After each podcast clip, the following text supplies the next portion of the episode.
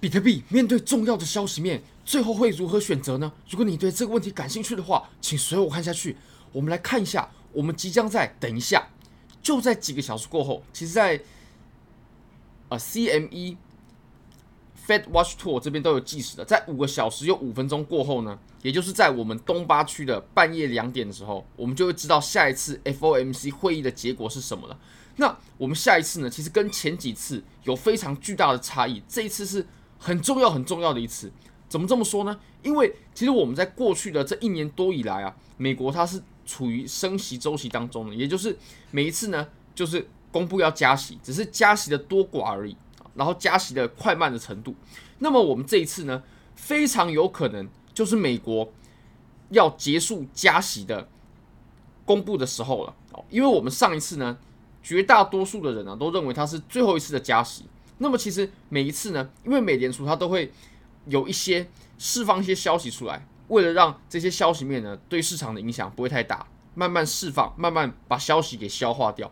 那我们可以看到，我们这一次，诶，利率也是五点二五，预测的利率也是五点二五。那我们来看一下，其实跟上一次呢，诶，就已经一样了。我们之前都是加一码，最少最少都是加一码，但我们这次呢，很有可能就是不加，就是维持当前的利率，也就是我们已经到达了。终端利率了，然后我们维持在终端利率，这个很有可能是美国接下来对总体经济的政策、货币政策是走这个情况。那这个是非常非常关键的。怎么说呢？我们来看一下，我们来看一下我们上一次的情况。我们在上一次美国的加息周期的时候呢，OK，借用一下这个呃 macro micro 的图表，我们来看到上一次呢，其实是在。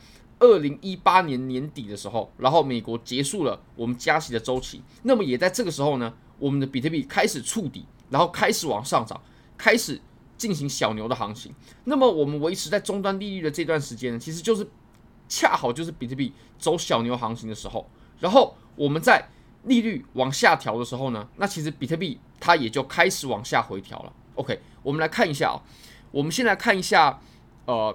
Investing 它上面所记录的数据，那我们是在二零一八年的年底，OK，你可以看到，在这这个位置，OK，我们到达了终端利率，OK，到达了终端利率。那到达终端利率之后呢，我们就一直维持在二点五趴，OK，一直维持在二二点五趴。那恰好呢，那个时候也就开始我们的小牛行情。你可以看哦。我们在十二月二十号，OK，维持在二点五趴，然后一月一月三十一号的时候维持，OK，所以我们今天的公布呢，就非常像我们在二零一九年当时一月三十一号所做的的这次公布，OK，也就是美国的加息周期呢到这里结束，然后我们继续维持这个二点五趴的终端利率一段时间。那我们可以倒回到比特币的行情一下哦，二零一九年的一月三十一号，好，我们再回到当当时的行情吧，OK。二零一九年的一月三十一号，呃，二零一九年的一月三十一号，大概在这个位置哦。那这个位置它是什么意思呢？我们把它给明确的标示出来啊，完全没有含糊的空间。二零一九年的一月三十一号，美国的加息周期正式宣告结束。哦，消息出来，正式宣告结束了。那你可以看，我们后来我们就走了一波小牛的行情。小牛的行情就是从我们加息宣告结束开始的，并且呢。我们什么时候开启我们的震荡下跌的走势？OK，其实就是我们开始降息的时候。对，我们开始降息的时候，好，没关系，我们再回来看一下啊。当时开始降息的时候呢，是在二零一二零一九年的年中，也就是八月那一次。好，我们再回到二零一九年的年中吧。OK，二零一九年的年中开始降息，就是这一次开始降息嘛。八月一号的时候开始降息。好，我们再回到比特币的盘面上，当时八月一号在什么位置呢？OK。八月一号，差不多在这里，也就是比特币的牛市啊，呃，小牛市宣告结束的时候，开启我们震荡下跌的行情，就是从我们开始降息开始的。那我们这一轮呢，其实跟我们上一轮是不一样的，因为大家有上一轮的经验啊，大家有上一轮的经验之后呢，就会对美联储的货币政策、对利率进行预判。那么，所以我们这一次其实是行情啊，走得比美联储的。周期比上一次的这种行为呢，要来得更快一步的，什么意思呢？你可以看哦，我们这一波上一次的小牛是什么时候开启的？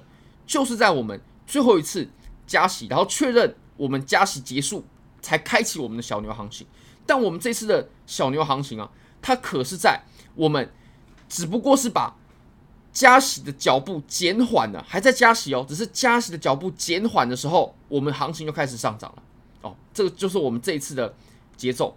你可以看，我们这次的节奏呢，是从这边哦开始上涨。那这个位置哦，它大概就是美联储它还在加息哦，只是加息的脚步放缓。然后呢，我们大家就开就开始预判了嘛，因为我们有上一次的经验了，所以我们这一次的整个节奏呢，是要走的比上一次要来的更快一步的。那我们现在。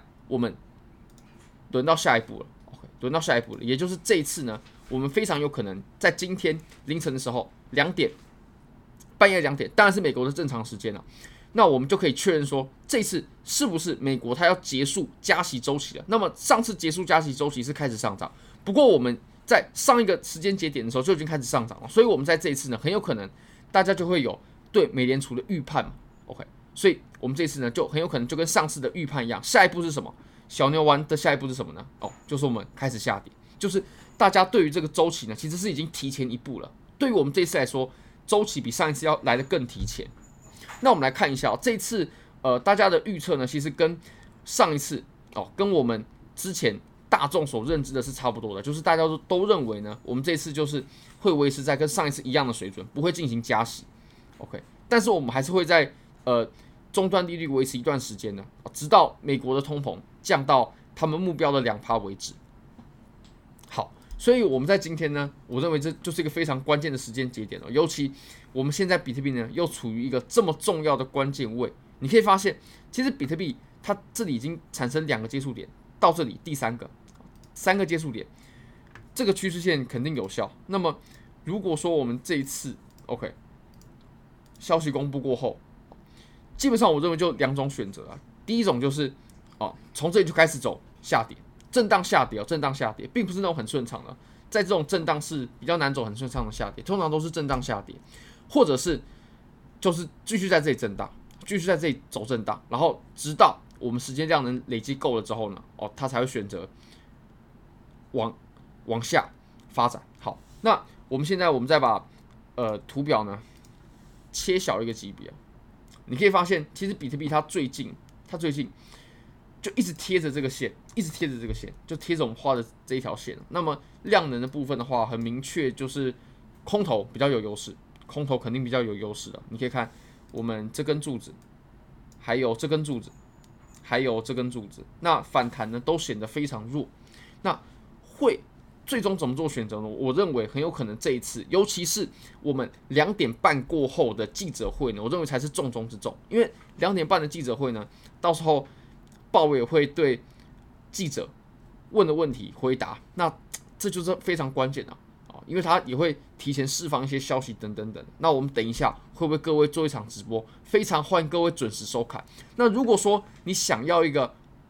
Bybit 交易所的免费仓位的话呢，你只要点击我随便一支影片，影片下方的置顶留言，点击 Bybit 的链接，KYC 入金一百美金过后，就会赠送一千美金价值的比特币合约仓位，这真的非常非常划划算，这是免费送你的仓位啊！好，非常欢迎各位可以点击下方链接，非常感谢各位，非常欢迎各位可以帮我的影片点赞、订阅、分享、开启小铃铛，就是对我最大的支持，真的非常非常感谢各位。拜拜。